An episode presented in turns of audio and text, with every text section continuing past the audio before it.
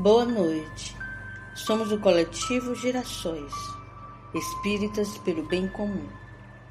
Este é o estudo sequenciado do Evangelho de 15 de junho de 2023. Vibramos pela paz, pelos irmãos governantes e líderes sociais. Vamos elevar nossos pensamentos em prece Mestre Jesus, amantíssimo de ternura e luz, agradecemos a oportunidade deste encontro para a leitura do Evangelho e solicitamos amparo para que possamos compreender com clareza vossa mensagem de amor. Que assim seja. Faremos a leitura de O Evangelho segundo o Espiritismo, capítulo 13. Que a vossa mão esquerda não saiba o que dá a vossa mão direita. Fazer o bem sem ostentação. Item 3. Fazer o bem sem ostentação é um grande mérito. Ainda mais meritório é ocultar a mão que dá.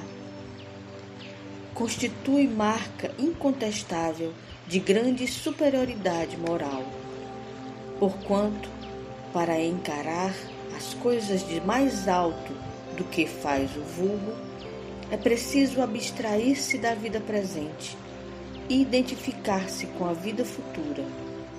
Numa palavra, colocar-se acima da humanidade para renunciar à satisfação que advém do testemunho dos homens e esperar a aprovação de Deus. Aquele que prefere a aprovação dos homens mais do que a de Deus, prova que mais fé deposita nestes do que na divindade, e que mais valor dá à vida presente do que à futura. Se diz o contrário, procede como se não cresce no que diz. Quantos há que só dão na esperança de que o que recebe irá bradar por toda parte o benefício recebido? Quantos os que de público dão grandes somas e que, entretanto, as ocultas não dariam uma só moeda? Foi por isso que Jesus declarou: os que fazem o bem ostentosamente já receberam sua recompensa. Com efeito, aquele que procura a sua própria glorificação na terra, pelo bem que pratica, já se pagou a si mesmo. Deus nada mais lhe deve. Só lhe resta receber a punição do seu orgulho. Não saber a mão esquerda o que dá a mão direita é uma imagem que caracteriza admiravelmente a beneficência modesta. Mas se há a modéstia real, também há a falsa modéstia, o simulacro da modéstia. Há pessoas que ocultam a mão que dá, tendo, porém, o cuidado de deixar aparecer um pedacinho, olhando em volta para verificar se alguém não o terá visto ocultá-la. Indigna paródia das máximas do Cristo. Se os benfeitores orgulhosos são depreciados entre os homens, que não será perante Deus? Também esses já receberam na terra sua recompensa foram vistos, estão satisfeitos por terem sido vistos, é tudo o que terão. E qual poderá ser a recompensa do que faz pesar os seus benefícios sobre aquele que os recebe, que lhe impõe, de certo modo, testemunhos de reconhecimento, que lhe faz sentir a sua posição exaltando o preço dos sacrifícios a que se volta para beneficiá-lo. Oh, para esse, nem mesmo a recompensa terrestre existe. Porquanto ele se vê privado da grata satisfação de ouvir bem dizer-lhe do nome, e é esse o primeiro castigo do seu orgulho. As lágrimas que seca por vaidade, em vez de subirem ao céu, recaíram sobre o coração do aflito e o ceraram. Do bem que praticou, nenhum proveito lhe resulta, pois que ele o deplora. E todo benefício deplorado é moeda falsa e sem valor. A beneficência praticada sem ostentação tem duplo mérito. Além de ser caridade material, é caridade moral, visto que resguarda a suscetibilidade do beneficiado, faz-lhe aceitar o benefício sem que seu amor próprio se ressinta e salvaguardando-lhe a dignidade de homem, porquanto aceitar um serviço é coisa bem diversa de receber uma esmola. Ora, converter em esmola o serviço pela maneira de prestá-lo, é humilhar o que recebe. E em humilhar a outrem, há sempre orgulho e maldade. A verdadeira caridade, ao contrário, é delicada e engenhosa no dissimular o benefício, no evitar até as simples aparências capazes de melindrar. Dado que todo atrito moral aumenta o sofrimento que se origina da necessidade. Ela sabe encontrar palavras brandas e afáveis que colocam o beneficiado à vontade em presença do benfeitor. Ao passo que a caridade orgulhosa o esmaga.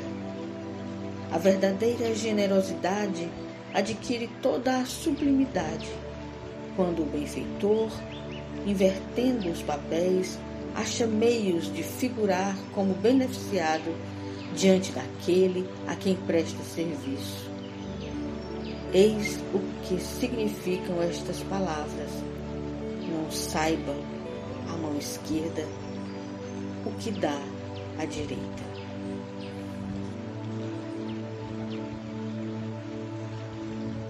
Vamos ouvir o poema do Espírito Maria Dolores, doação, psicografado por Francisco Cândido Xavier.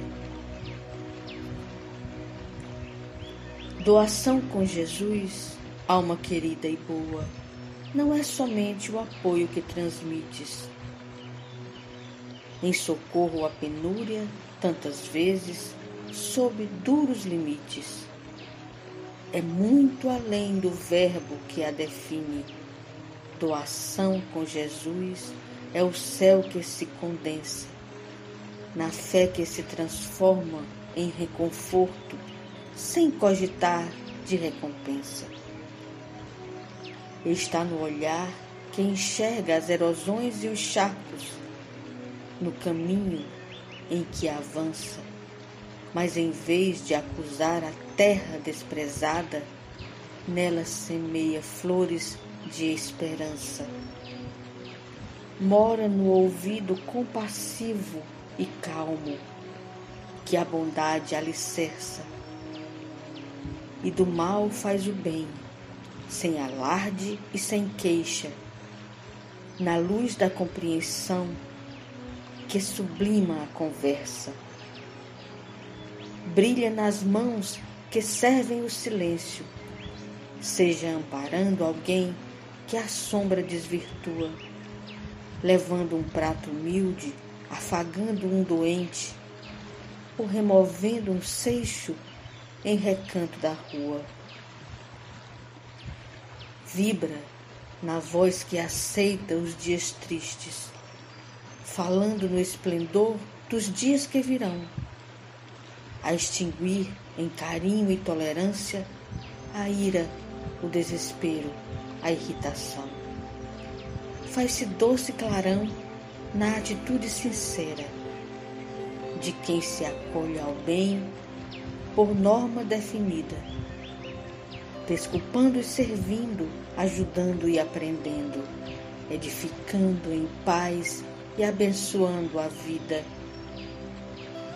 Doação com Jesus é tudo quanto eleva, venha de onde vier e seja com quem for. Algo do coração que confia e se entrega para estender no mundo a vitória do amor.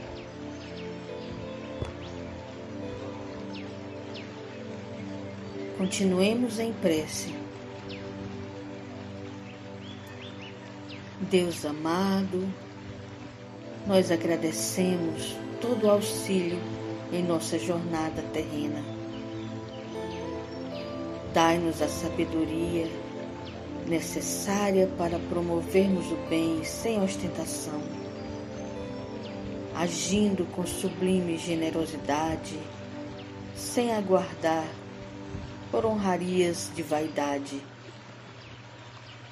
Deste modo, pedimos por aqueles que se dedicam a atenuar as aflições dos que sofrem a dor da fome, do abandono e da solidão. Assim como a todos os ativistas socioambientais. Rogamos proteção e inteligência aos governantes democráticos e justos e que os sabotadores sejam afastados do campo de influência e que sejamos instrumentos da paz tão almejada. Paz e luz a todos. Que assim seja.